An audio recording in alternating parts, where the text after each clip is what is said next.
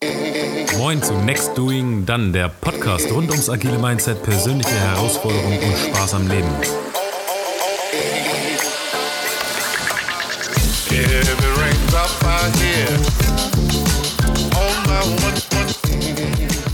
Willkommen bei Next Doing Dann, der Podcast für Pferdeärzte und Pinguin-Therapeuten. Ich bin Tarek Ich bin Lasse, und heute sind wir ganz ernst. ganz ernst. Nein, natürlich nicht. Wir reden über, äh, wir haben gesagt, wir sind für smartes Arbeiten, agiles Arbeiten, Spaß am Leben. Ich möchte heute über diesen agiles Arbeiten-Part reden. Wir kommen aus der Richtung. Wir haben über agiles Arbeiten beide gelernt, was es bedeutet, Arbeit zu hinterfragen, die man macht. Nicht nur das zu hinterfragen, was man macht, sondern auch wie man es macht.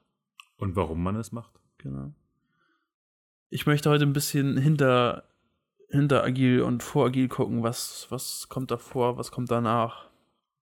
Ähm, und vielleicht einen Hashtag aus unserer Instagram-Beschreibung rausnehmen.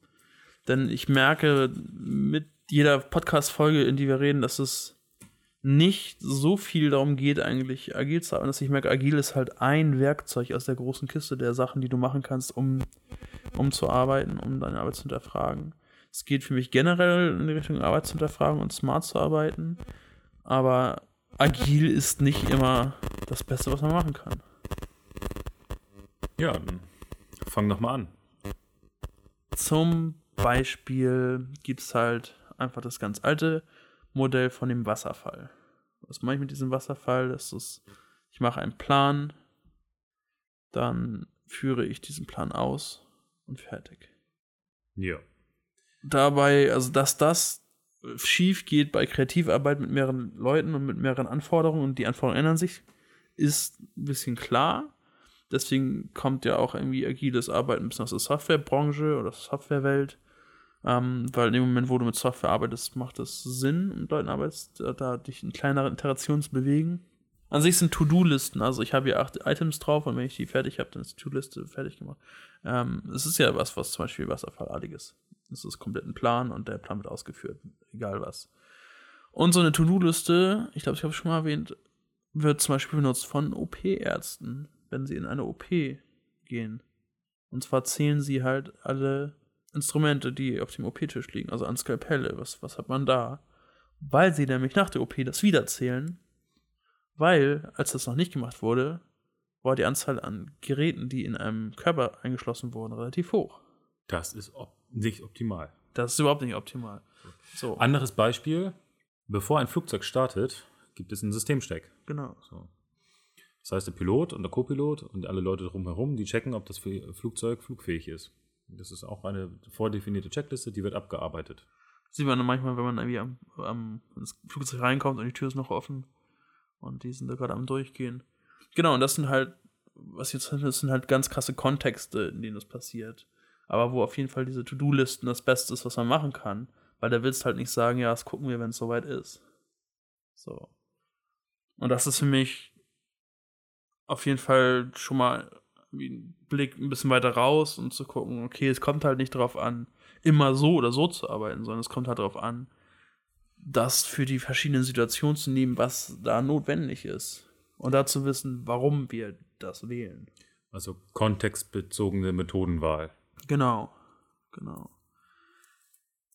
Und da kommt viel auch, also was, was, wenn man jetzt wieder dieses, und ich glaube, das müssen wir eine Folge drüber machen, da reden jetzt viel- drüber, dieses Canarian Framework der Problemeinordnung nimmt, ähm, macht agil halt Sinn in einem Kontext der komplexen Aufgaben.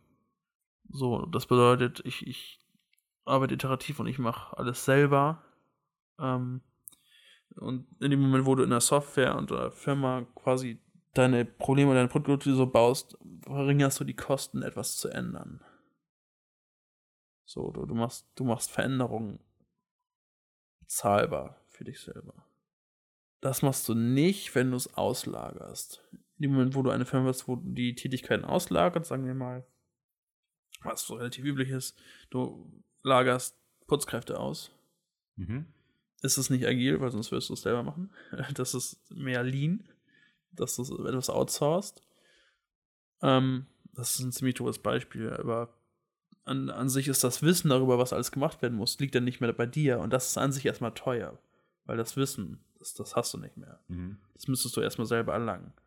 Aber das heißt auch, ähm, es ist ja total relevant und das passiert halt auch in Unternehmen zu, zuhauf. Zum Beispiel, lass es uns Kommunikationstools nehmen, zum Beispiel wie Slack. Die bauen wir auch nicht mehr selber. Früher hat man sich irgendwie pro Unternehmen IRC aufgesetzt oder weiß nicht, Teamspeak, weiß nicht, ob das mal Leute gemacht haben.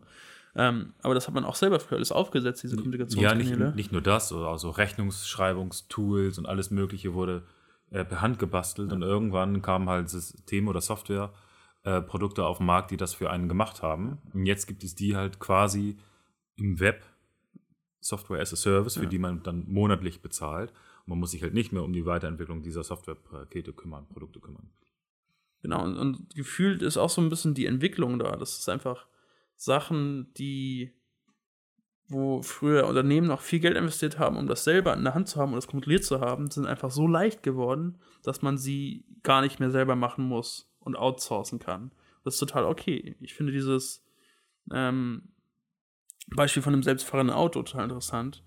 Zum Beispiel diese, gibt es da ein, ein Gerät drin, das heißt World Awareness Device.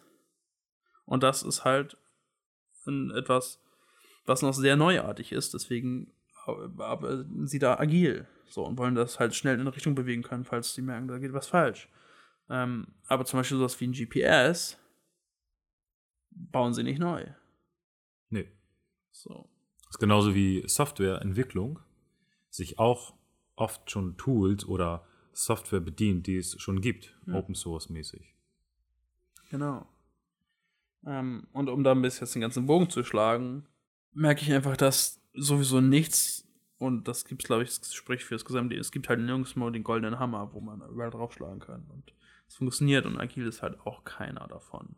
Da hatten wir ja schon vor drei Folgen, vier Folgen, Episode 11, Probleme sind im Kopf größer als man denkt, darüber gesprochen, dass je, jedes Problem individuell zu betrachten ist.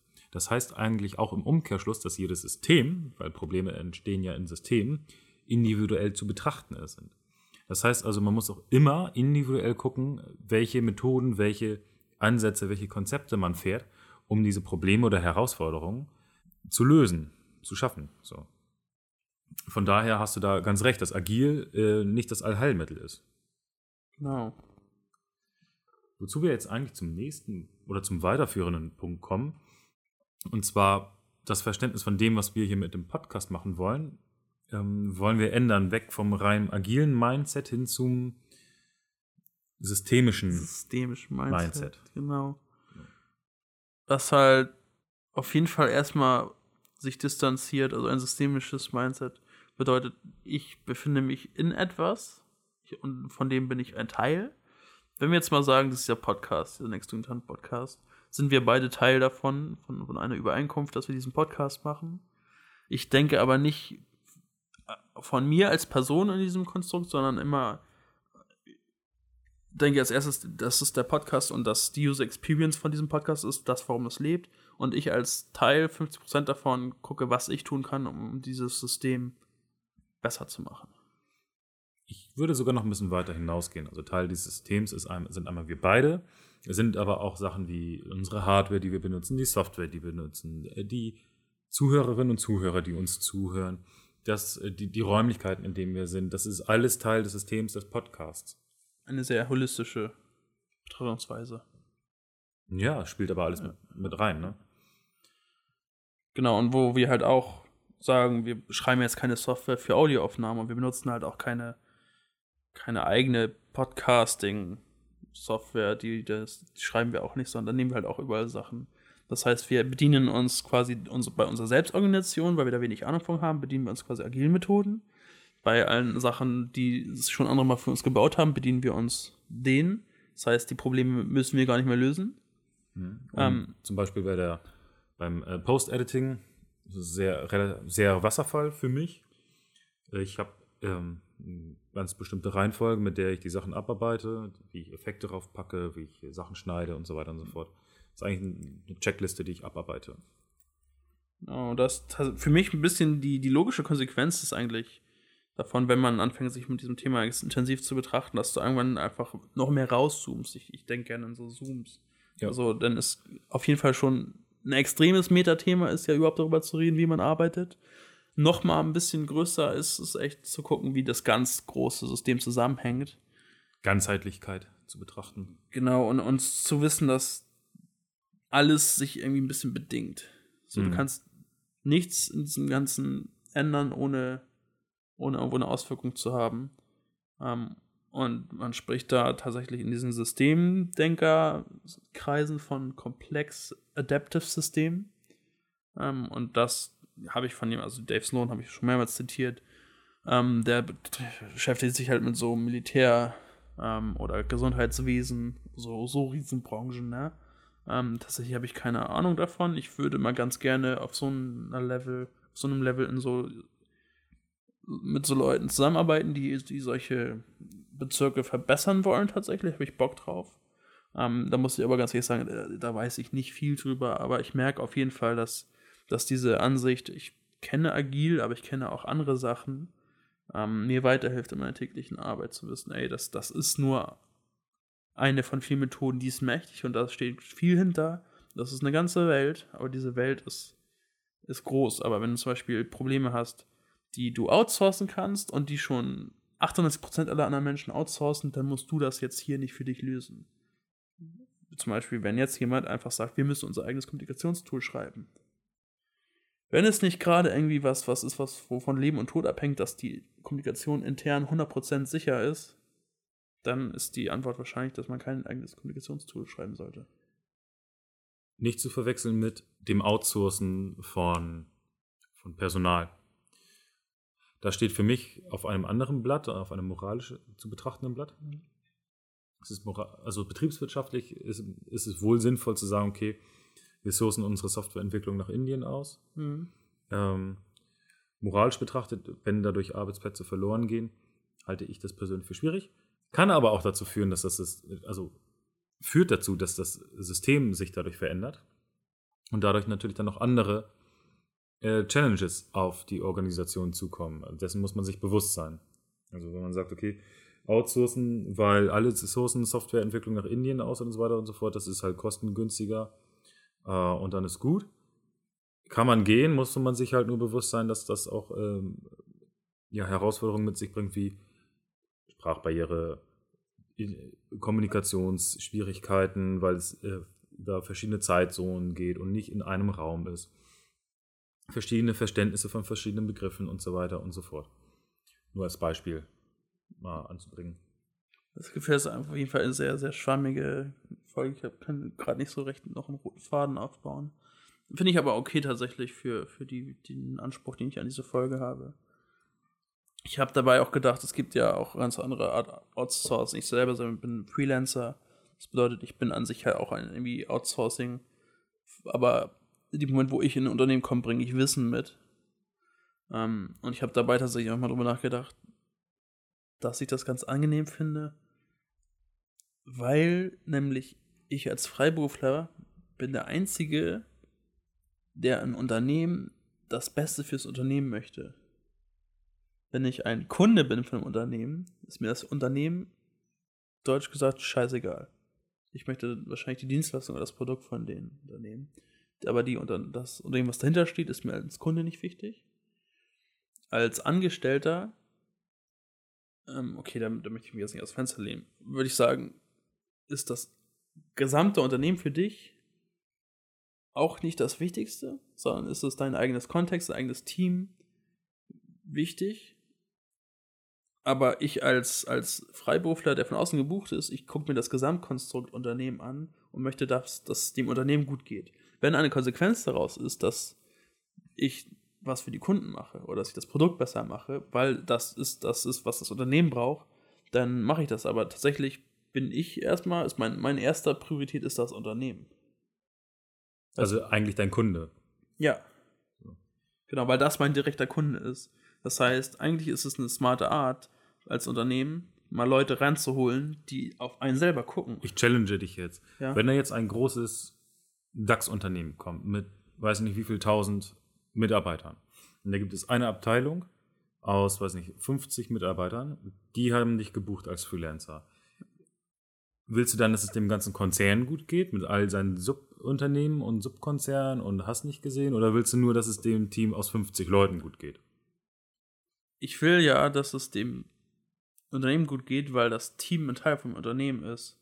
So, wenn tatsächlich dann aber das Team merkt, dass sie Probleme haben, weil sie Teil von dem Unternehmen sind, dann würde ich primär sagen, ja, ihr seid aber in diesem Unternehmen. Wenn ihr das ändern wollt, so, dann müsstet ihr das machen. Dann geht es aber doch auf, auf das Team. Also, das ist im Prinzip ein Subsystem. Ja, aber, aber das, das ist eine interessante Frage, weil aber in dem Moment, wo jemand in einem Unternehmen oder System nicht, nicht happy wird, ähm, würde ich ihm raten, dass das System an sich besser dran ist, wenn er nicht mit Teil davon ist. Hm. Schwierig. Schwierig. Schwierig, schwierig. Kann ja auch sein, dass ein Rat, der zu geben wäre, ist, okay, ändere deine Betrachtungsweise in, der, in dem System, in dem du dich befindest, ja. Vielleicht äh, ist dein Systemverständnis einfach äh, zu, zu eng oder auch einfach falsch. Nee, wobei falsch ist falsch. okay, Quatsch. Ähm, also man kann kein falsches Systemverständnis haben, man kann ein, nur ein geringes äh, Systemverständnis haben und äh, ein höheres Systemverständnis. So, vielleicht ist das Systemverständnis dieser einen Person gering, sodass sie Rückschlüsse darauf zieht, äh, äh, daraus zieht und sich deswegen unwohl fühlt. Wenn man diese Person challenged und sagt, okay, ich äh, versuche jetzt mit dir im Coaching dein Systemverständnis zu erweitern, um zu gucken, okay, was bedingt denn noch deine Situation, kann es dazu führen, dass es zu Aha-Erlebnissen kommt und man sich dann wohlfühlt. Und plötzlich ist das Unternehmen nicht mehr das Problem. Oder man erkennt, wenn man sich selber betrachtet, eine Person selbst ist ja auch ein System, ein lebendes System, mhm. dass man einem Irrglauben hinterhergelaufen ist, dass man vielleicht nicht den Zielen hinterherläuft im Leben, die man sich selbst gesteckt hat.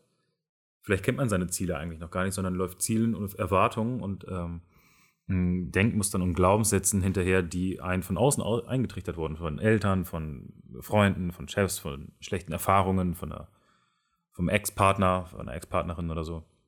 Ja. Das kann halt auch alles sein, ne? Das sind alles Punkte, die damit einspielen. Genau, da kommen wir wieder zu dem Punkt, wie wichtig es ist, für ein Unternehmen eine Vision zu haben, beziehungsweise irgendwie eine Philosophie zu haben, der man folgen kann. Wo man meiner Meinung nach auch irgendwie zwangsläufig hinkommt, wenn man hinterfragt, was man denn irgendwo macht. So, ja. und was die Intentionen von einem Unternehmen sind. Also ganz wichtig, was du gerade gesagt hast, das Hinterfragen. Ja. Das Hinterfragen. Was, was ich oft beobachte, ist, dass Menschen, Menschen in Unternehmen, Menschen nicht in Unternehmen, Sachen machen, weil sie die Sachen machen. Und sie hinterfragen nicht, warum sie die Sachen machen. Ich finde das gravierend schlimm, nicht für mich persönlich, aber für die Menschen, weil sie sich daraus sehr viel Potenzial verbauen. Und das finde ich schade. Ja. Und da würde ich ganz gerne helfen, dass das weniger wird auf der Welt. Ja, und da finde ich auch nochmal interessant, irgendwie auf Bürokratien zu gucken. Ne? Also eine Bürokratie ist ja ein, ein System, was überreguliert ist an sich. Definition. Und äh, wir haben jetzt tatsächlich in Deutschland einfach Behörden. Chaos und große Unternehmen neigen auch dazu, sehr, sehr bürokratisch zu agieren. Was halt an sich irgendwo funktioniert, aber halt auch nicht so richtig, richtig, richtig gut. Die Frage ist ja auch aber, immer, was ist richtig, richtig gut. Das muss auch zu definieren sein. Vielleicht ist es für die Leute, die in der Bürokratie sich gerne wohlfühlen, richtig, richtig gut. Ja. Nur für uns nicht, weil wir ein anderes Denken haben. Ich würde das ganz gerne mal mit jemandem diskutieren, der in der Bürokratie sich wohlfühlt, sich zu Hause fühlt. Mhm. Und mich von dieser Person challengen lassen. Ja. Wenn da draußen gerade jemand zuhört in irgendeiner Bürokratie, also wir sind in, in, in äh, ich würde sagen, in öffentlichen, also großen deutschen Konzernen, also Telekom-Niveau finde ich interessant. Ähm, oder halt in einer großen deutschen Behörde irgendwie und da so ein bisschen Systemdenke macht und guckt, wie er das Sachen verbessern kann, das fände ich interessant. Lehrer fände ich interessant. Lehrer? Lehrer, Lehrerin. Oh, ich, ich, ja, ich fände ich auch interessant, aber ich, tatsächlich, und das, das tut mir echt weh, das zu sagen, aber ich habe das Gefühl, dass Lehrer schon während der Ausbildung im Studium merken, dass die Stunde geschlagen hat und unglaublich desillusioniert werden, was der Job ist. Das kann ich nicht äh, beurteilen. Mhm. Weiß ich nicht. Nö, habe ich bisher noch nicht so mitbekommen in meinem Dunstkreis. Ich merke schon, also da, aber das ist auch der Fall, ne? Es ist halt ein extrem reguliertes System. Ja, Ein- total. Die, die haben voll Bock auf, auf geilen Kram machen und mit Menschen reden und den Menschen wertschätzen und Den Sachen beibringen. Genau, nicht das Gelernt in den Vordergrund stellen, sondern, sondern wo, was der überhaupt lernen möchte. Ja. Aber dass dieses ganze Schulsystem den sowas von, von Barrieren in den Weg legt. So, das meine ich. Aber da, da würde ich auch gerne drüber reden, habe ich Bock drauf. Ja. So, beziehungsweise wie man das halt ändern kann, ne? ähm, Fände ich noch viel interessanter. Und was da irgendwie auch als, als Bürger für eine Stimme sein kann. Ja, Wo, wo ich halt wieder bei einem Punkt bin, wenn ich halt Politik systemisch betrachte, ist mein Best Guess zu sagen, ey, wir bauen eine Partei, die sich nicht darauf fokussiert, was gemacht wird, sondern wie das gemacht wird. Zu sagen, wir haben hier eine Vision, die wir hinterhergehen wollen, dass irgendwie alle Menschen gleich sind und, und dass wir eine zukunftsgerichtete, hoffnungsorientierte äh, Politik machen. So, und wie wir das machen, kriegen wir, kriegen wir hin. So, weil wir, weil wir nicht sagen, wir machen genau das, das wird sich halt ändern.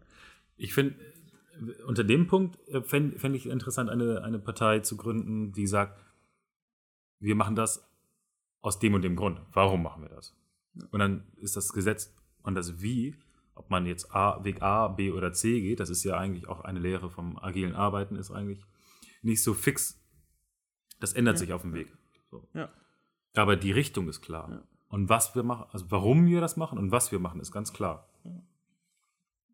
Und dann auf dem Weg dahin wird iterativ vorgegangen, tatsächlich. Nicht mehr so stark, starr. Genau, wo wir jetzt halt wieder zu, zu dem Ursprung kommen. Es gibt halt einfach viele verschiedene Methoden, Sachen zu machen. Und genau, Großprojekte, deutsche Großprojekte war noch zum Beispiel auf jeden Fall iteratives Arbeiten nicht geht. Du kannst nicht sagen, ich baue jetzt hier mal die Fahrbahn hin vom Berliner Flughafen und dann immer baue ich das Terminal 2. Dann gucke ich mal weiter, wie es läuft. Also überhaupt Bauten sind halt sowas, das mag gut geplant sein. Aber es klappt halt auch nicht. Also wir haben jetzt einfach drei Paradebeispiele von großen deutschen Großbauprojekten, die nicht funktioniert haben. Waren die agil ähm, oder iterativ geplant oder waren sie halt schon sehr detailliert durchgeplant? Und dann hat, dann hat man gemerkt auf dem Weg, dass das nicht funktioniert. Ist es Fehlplanung gewesen? Ich kann es nicht beurteilen. Ich vermute, sie haben am Reißbrett alles komplett durchgeplant. Ja. Ähm, und aufgrund von, fehlender, von fehlendem Austausch zwischen den verschiedenen Akteuren, ähm, plus persönliche Interessen, wahrscheinlich auch monetäre Interessen, ich will niemandem was unterstellen, aber das ist meine Einschätzung von dem, was ich aus, dem veröffentlichten, aus der veröffentlichten Meinung so mitbekommen habe, ähm, ist es halt dazu gekommen, dass an bestimmten, an bestimmten Zeitpunkten aufgekommen ist, dass die Sachen, die so und so geplant worden sind, nicht umzusetzen sind. Und dann musste man darauf reagieren und hat wieder alles am Reißbrett geplant und durchgegangen. Und da wäre eine tatsächlich iterative Planung äh, und inkrementelle, wertschöpfende Herangehensweise sinnvoller gewesen vielleicht. Wenn man gesagt hätte, okay, wir planen jetzt erstmal das, wie pla planen wir das Fundament? Ja. Ich bin kein Architekt Ich- oder sonstiges, aber ich könnte mir vorstellen, dass das eine Möglichkeit wäre, auch Sachen zu machen. Ja, zu sagen, okay, wir, wir wollen also Fundament und dann wahrscheinlich Block oder Struktur. Und dann Genau. erst gucken wir an, wie der, der Saal überhaupt gebaut ist. Ja. Vielleicht Ja, geht das, vielleicht geht das nicht. vielleicht Vielleicht nicht. muss man an der Stelle gucken, okay, wie sind, sollen die Kabel gelegt werden und so weiter und so fort. Gibt es bestimmte äh, Regulator, äh, regulatorische Dinge zu betrachten. Das ist auch interessant. Regulatorische Dinge, die, die kannst du halt nicht iterativ umgehen oder so, sondern die musst du einfach ganz straight durchziehen. Ja, sowas wie Sicherheitsbestimmung zum Ja. Beispiel ist ja auch nichts, was du irgendwie iterativ arbeiten möchtest. Du willst nicht sagen, okay, wenn dieses Jahr fünf Leute sterben, versuchen wir nächstes Jahr, dass es nur noch vier werden. Das ist ja Schwachsinn. Ja. Das ist halt, das ist Akzeptanzkriterium genau null. Da ist nichts mit Iteration, das ist einfach. Außer vielleicht in der Pharmaindustrie. ja, das, da sind zwei Millionen Menschen, die sterben besser als drei Millionen. Ja, eigentlich nicht. Eigentlich nicht. Eigentlich nicht. Moralisch gesehen nicht. Nee. Aber für eine Medikamentenstatistik ist das gut. Wahrscheinlich. Oder für die Zigarettenindustrie. Ich will dann nicht mehr weiter in diese Richtung gehen. Nee, nee. Gut. Ah, okay, auf jeden Fall werden wir. Wir wollen ein bisschen größer rausgucken, manchmal, manchmal auch wieder ganz, ganz dicht reingucken, einfach smartes Arbeiten angucken. Wir wollen uns nicht auf eine Sache versteifen, denn es gibt ganz viele smarte Sachen, aber es sind nicht alle agile Sachen. Wir wollen auf jeden Fall unseren Horizont immer erweitern. Das machen, haben wir in dieser Folge ziemlich, ziemlich wirr, glaube ich, gemacht. Chaotisch. Cha ja. Chaos hat aber auch Ja. Wert und Chaos ist nicht geordnet. Gerade überlegt, ähm, ob das nicht eher, ob wir nicht im pragmatischen Ansatz fahren, um unsere Ziele zu erreichen oder über das, worüber wir sprechen wollen, geht es eigentlich immer um Pragmatismus, dass wir möglichst schnell zum Ziel kommen. Ja, genau. Und wenig Overhead quasi. Overhead, also ja. kein, kein, keine Verschwendung. So Ja. von Zeit. Oder Ressourcen Genau. anderer Art. Ja. Unter den Be Be Berücksichtigung unserer Wertevorstellung. Ja. Vielen Dank Na fürs gut, Zuhören. Das war schön. Ähm, auf iTunes 5 Sterne. Wäre so wunderschön. Ich würde mich freuen. Ähm, schreibt uns bitte eine Mail, falls ihr das cool fandet oder nicht. Wir hören. Oder bei Instagram. schreibt uns Kommentare unter unsere Posts, damit wir mit euch besser interagieren können. Genau. Ähm, Wir schreiben zurück. immer und sofort. Was ist das hier? Das kommt von einer Katze. Nee, ich glaube, es war eine Banane von mir. Ah. Wollen wir vielleicht erstmal zu Ende zu Ende sagen? Ja, okay. Auf Wiedersehen, liebe Zuhörer und Zuhörerinnen. Wir wünschen euch noch einen schönen guten Morgen, einen schönen guten Abend, ein schönes Wochenende, einen schönen Start, Start in die Woche, Genau. wann auch immer ihr das hört. Passt auf euch auf. Und auf eure Liebsten. Bleibt friedlich. Tschüss. Bleibt aber nicht so, wie ihr seid. Wir stehen nicht für Änderungen. Ja. Auf Wiedersehen.